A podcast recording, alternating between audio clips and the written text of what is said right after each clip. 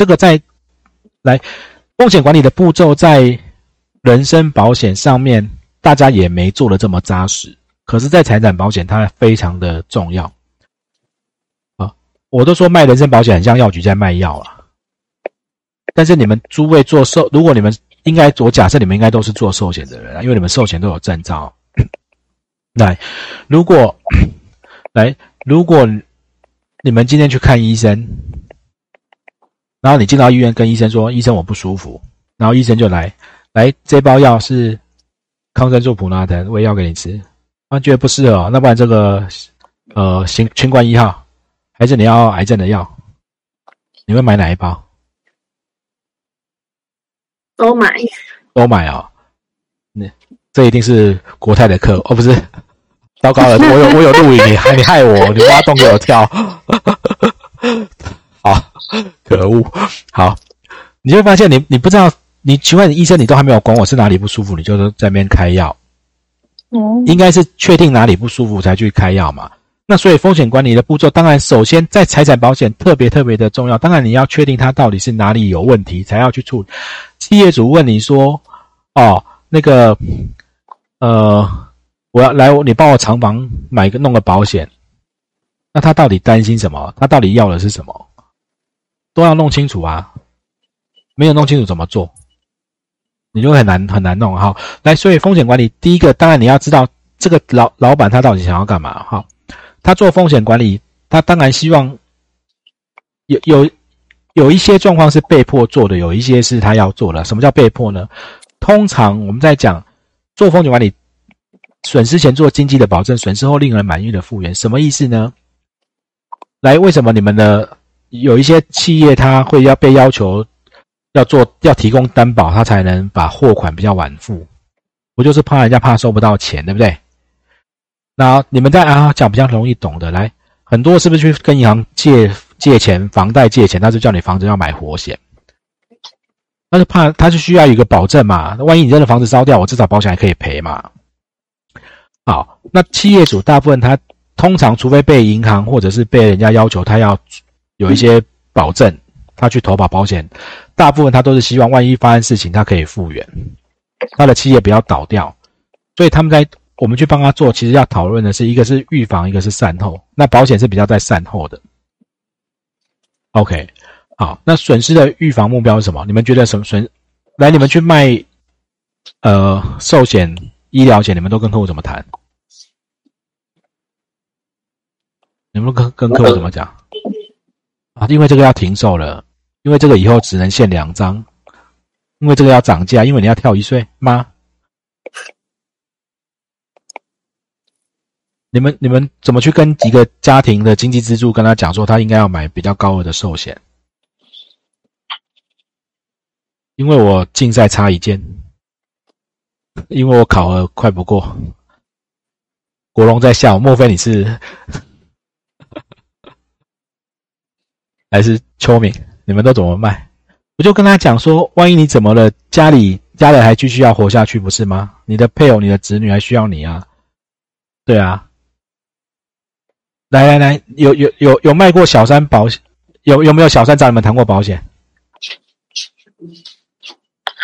没有。有有的有的小三不会觉得他很不安，他就希望说，万一这个这个男人。怎么了？他至少他的他跟他的小孩虽然没有办法，就是名正言顺这样，但是至少要能活下去嘛。他就会跟他讲说：“哎，你去买一个寿险，然后受益人你也不用写我，你就写我们两个小孩，对吧？你如果怕你太太知道，写我们的小孩嘛，经济性的保证啊，而且还可以怎么样，减少焦虑，有没有？小三人觉得安心啊，对啊。”履行外在的强制义务有没有一点点？你如果不弄，我就去找你原配吵。好，啊，当然你如果把它套到配偶，好，或者今天是企业来讲，企业有可能要经济的保证。然后来，如现在在呃，你经营餐厅，如果不是因为法令要求你强制投保公共意外责任险，啊，公共意外责任险就就是赔，万一你在经营餐厅，你比如你员工的汤死。烫到或者有那种什么很热热汤洒到客户啊，然后有客户在地板游游失事滑倒啊，那个公共意外责任险是赔这个，在这个公共场所、餐厅这个场所的客人受伤时候，经营者要负的责任。你今天开一个餐厅，如果开到很大，没有保险，你敢开？你请个员工，你们知道老板请员工，员工如果在工作时候受伤，去上厕所受伤，有的甚至连上下班受伤，老板可能都有一定的责。上下班比较不会有老板的责任啊，但是。好，如果你中间叫他出去买个材料、买个食材回来，老板就有责任了。那如果有很很多东西没有保险，他不能做的。航空公司没有冰险不能飞，你们知道吗？你觉得他敢飞？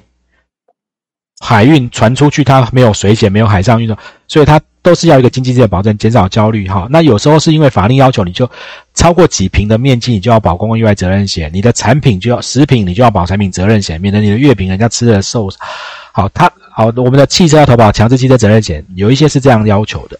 好，再来，这是他们做损失预防，他希望的就是之前要做的。所以，我为什么要讲这个？最近有同事在问我，他想要开发长照机构。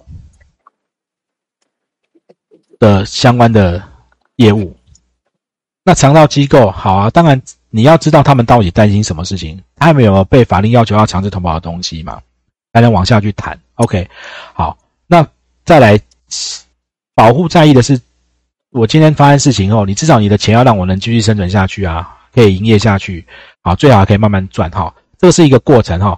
来，这让大家看好，那要生存，它其实有几个要件啊，哈。法律要求他要足够的义务，这些哈，来，其实最难做的是这个啦，什么那个黑心油，大家企业形象就坏掉了哈。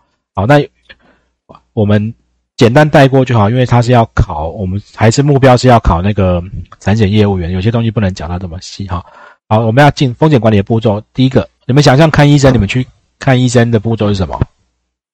挂号，挂号，然后接着再来检查，检查，医生会问诊，那问诊的目的是不是确定你哪里不舒服？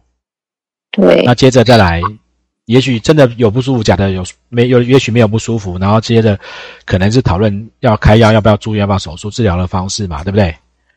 然后，然后，然后决定用什么方式治疗，再来呢，就开始治疗，对不对？那治疗完就结束了吗？那回诊，回诊最终，哎，好，一模一样。先确认风险在哪里，这个这个严重严不严重？是要吃药就好，还是手术，还是要住院？还是等死，啊，好，然后选定方法以后，就怎么样？选方法就去做啊，做了以后就就执行啊，然后看你最后回诊的结果嘛，好，大概是这样子。好，来，我用一个方式跟大家谈，又又有人下线了，我们人。人越来越上越少，到底发生什么事？我们已经变成三乘五了，有吗？本来从四五乘五、四乘五，然后变三乘五了。好，来那个呃，风险管理的步骤哈，实施的流程，确认风险。来，如果存在跟不存在，如果风险存在，接着呢？这个东西严不严重？新冠肺炎现在严不严重？确诊很危险吗？没有了哈。嗯，看它严不严重。好，如果不严重呢？自留。哎，自留。好，这是一郎的声音哈，就自己承担嘛。那如果比较比较严重呢？很多人想要讲买保险，但就看它空版面这么长，好像不会这么快出现那个答案。严重。如果很恐怖，看可不可以避免啊？之前新冠肺炎刚开始的时候，确诊的死亡率很高的时候，你们敢出门？是不是不敢出门？对，就不敢出门嘛。好，可以避免，当然就避免啊。好，不能避免，就看看可不可以，就是不要，比如说戴口罩或干嘛去做哈。来，好，如果控制，如果可以被控制，好，这是风巨灾，当然是。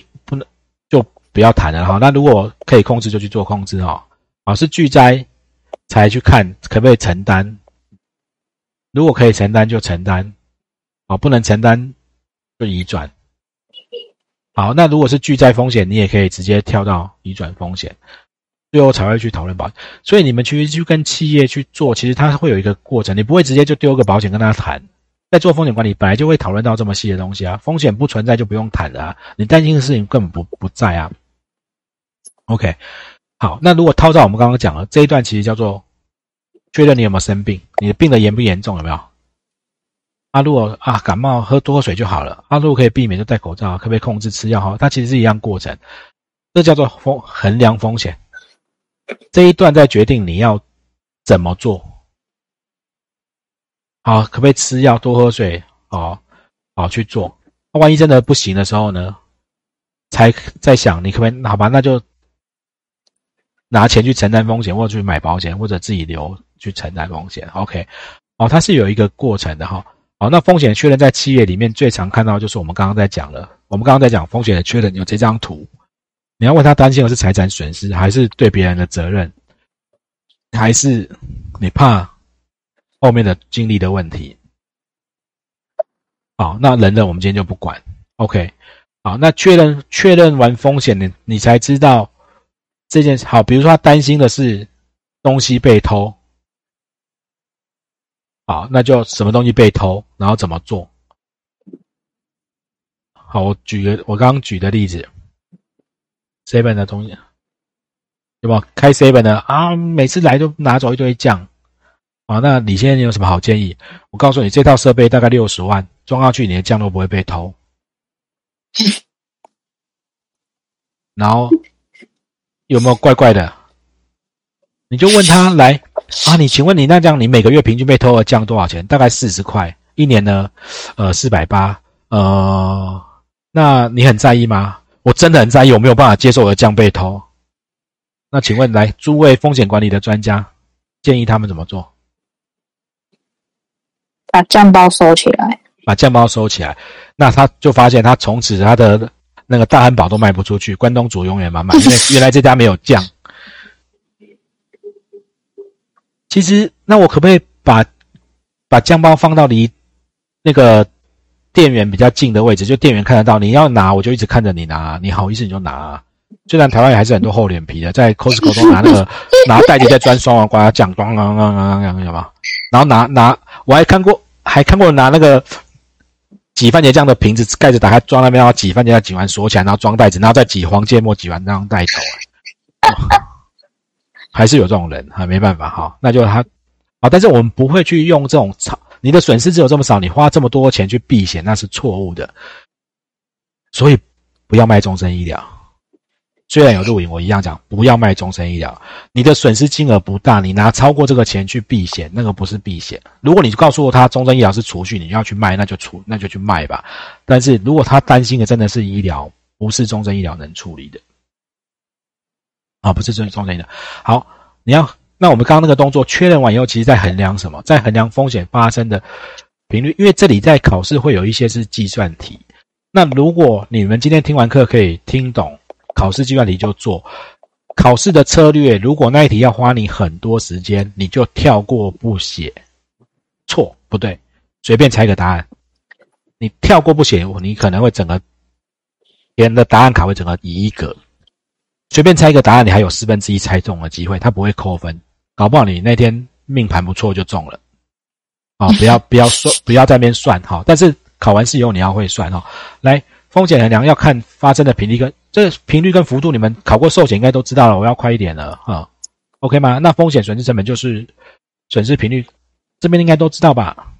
知道，知道哈。可以，好好，大家都点头，那我就要快一点。好，来，损失频率刚刚讲的叫做一个呃，今年一特定期间内哦，今年台北市一百间一百好一百万间房子会有多少间失火，叫做损失频率。这些失火的房子，在一年一定要一个期间哦，在这一年，一百万间台北市的房子失火，它会损失多少钱？啊，就总共损失多少钱？然后多少多少房子那个失火去算？好，那这个东西计算题会考什么？它会考怎么算保费？算纯保费。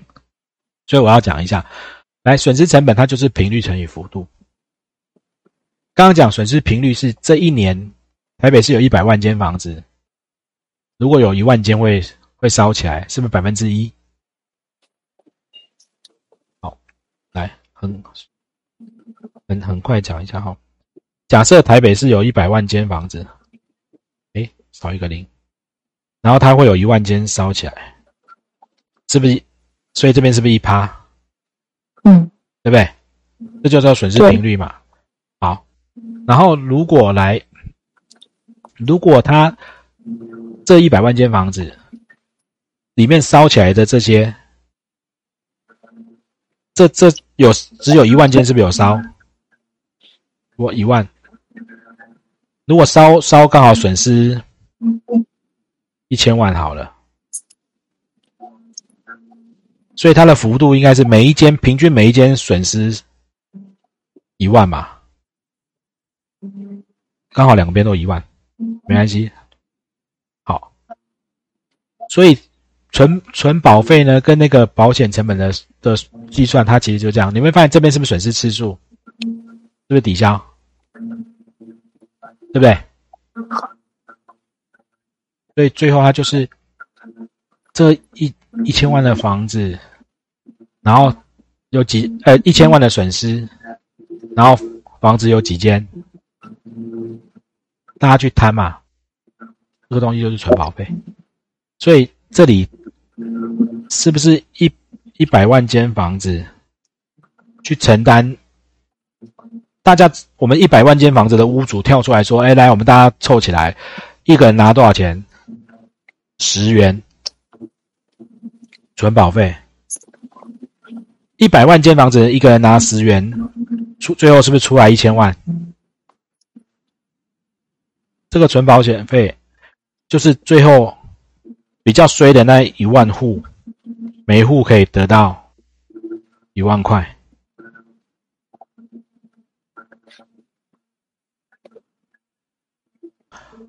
好，因为这是产险，来，我看大家眼神很迷惘，来，三十岁男生，一千人，今年每这一年会死掉两个人，死亡率多少？每一千人死两个人。千分之二，千分之二嘛，百分之零点二嘛。OK，好，那我们如果说这这这些人他的保额都是定期寿险啊，一年期定期寿险保额都是一百万，死掉两个人，保险公司是不是要拿两百万出来赔？对不对？一人赔一百给他们，对不对？OK，好，那这两百万从哪里来呢？保费怎么算？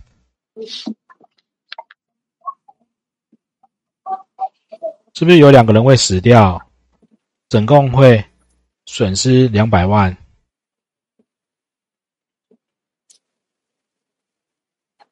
所以这里是不是两百万除以一千？一个人保费是不是两千元？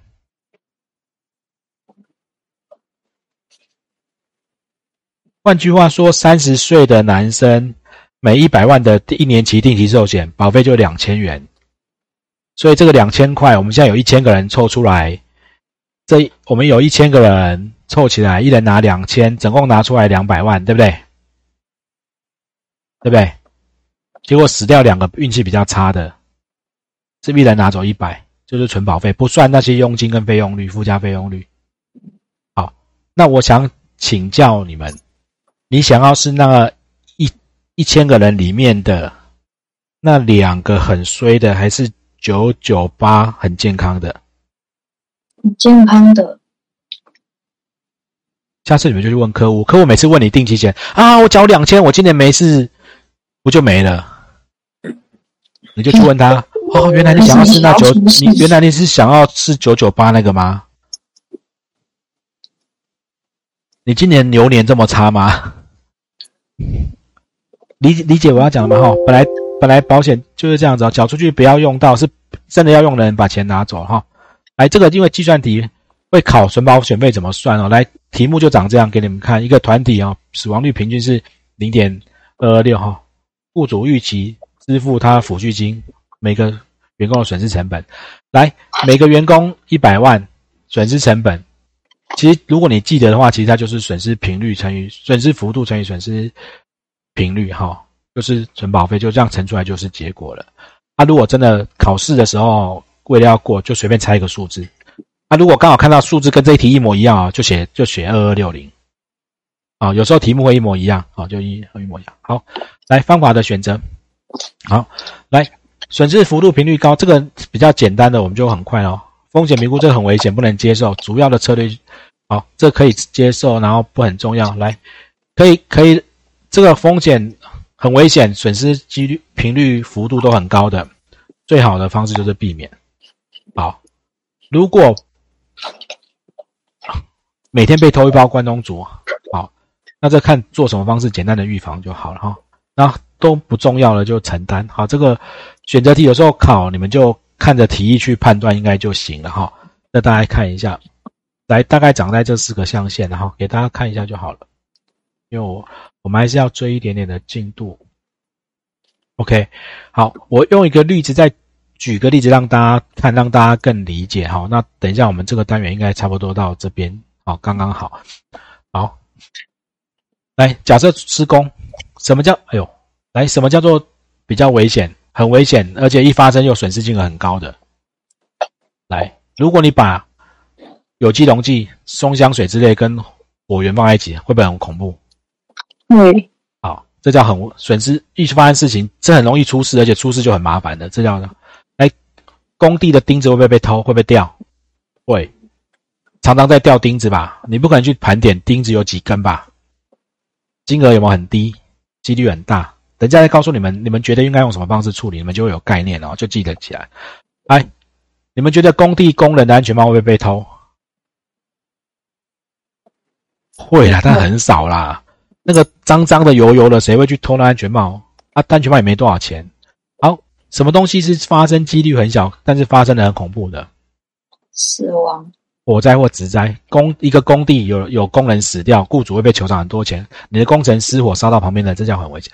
来，你们认为这个绿色的最好的风险管理的方式是什么？离开火，离开火，不要让它在一起，对不对？不要让它在一起，对不对？哦，有回音。哦，有回音。好，避免对不对？来，那钉子掉，想办法预防。比如说都集中放在一起啊，掉了就算了嘛。啊，真的被偷就算了啊，就能能多少损失？好，那这个最适合的方式是什么？保险。那不太会发生，一发生很危险，就大家来凑钱来这个哈。所以我们在做风险管理的时候要切记，那个跷跷板的两边哦，你今天。你这个风险要扛的成本，跟你去控制它的成本，像那关东煮的酱料被偷，你不可能花六十万去避免它被偷，真的被偷也只有一点点钱。你是要把这两个东西拼在一起的。哦，我现在放这种动画这边跳跳跳，我都会想到我们有个同事警告我们做简报不能放这种跳跳跳的动画。对，好，等下我就要跳跳跳，好，来那个。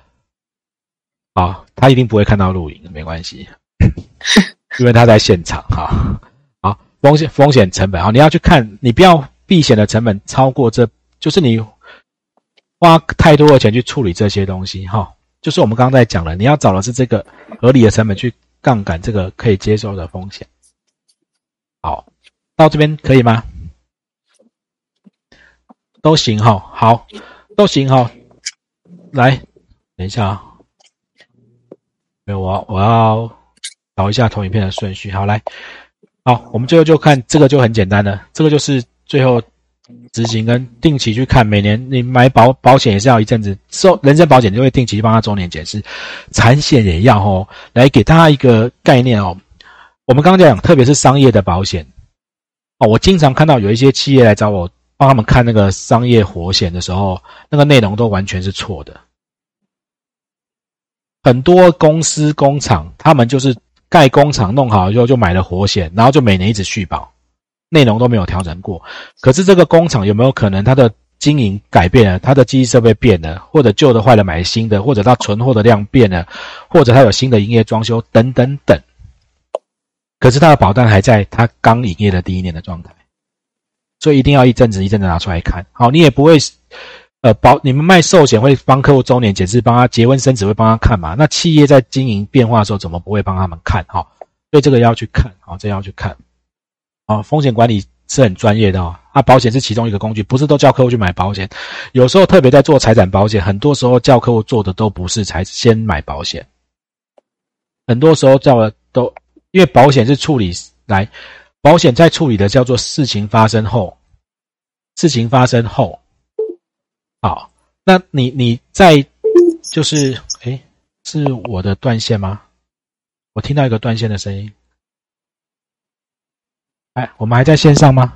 还在。在。好，好，因为我刚刚听到一个断线的声音，我以为 OK。好，来，呃，保险是其中之一的工具哦。我们而且保险在处理的只是最后，我们在做风险管理。前面你在企业的时候，你可以建议他做一些预防避免的，比如说，甚至在在。